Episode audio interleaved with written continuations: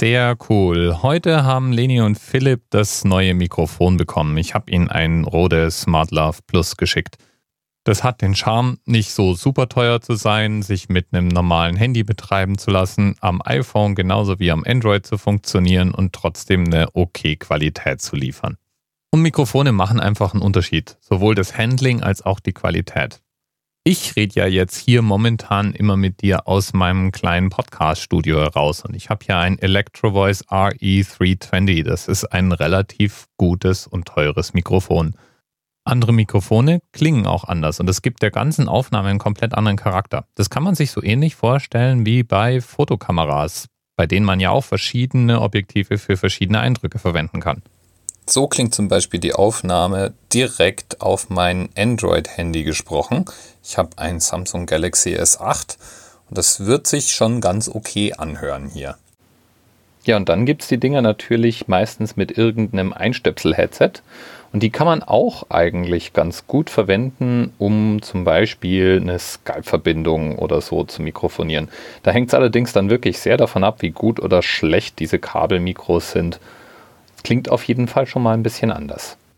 Und dann gibt es noch die Lösung mit einem richtigen Mikro. Das Rode Smart Love ist ein relativ kleines und äh, doch ganz ordentliches Mikrofon.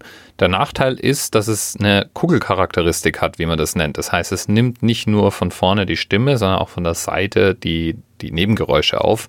Das mag aber auch oft mal gewünscht sein. Also gerade bei meinem kleinen Podcast Reiseprojekt da mag ja die Umgebung zum Erlebnis beitragen.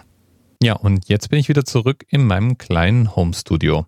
Willst du nochmal hören? Zuerst direkt auf Samsung-Telefon gesprochen. Dann mit dem Headset-Mikro. Und jetzt mit dem Rode Smart Love Plus. Love wie Lavalier. Das sind diese kleinen Ansteckmikros, die man sich zum Beispiel an den Kragen heften kann. Ich glaube, das ist schon mal ein ganz guter Start. Damit kann man schon mal arbeiten. Was ist sonst noch passiert? Philipp und Leni haben sich auf mehrere Beispieldesigns verständigt und ich glaube, ich glaube, wir haben jetzt sowas wie ein Logo und verschiedene Bilder dazu. Falls die Software, mit der du diesen Podcast gerade hörst, das unterstützt, müsstest du jetzt eigentlich auch auf dem Display diese Bilder sehen können.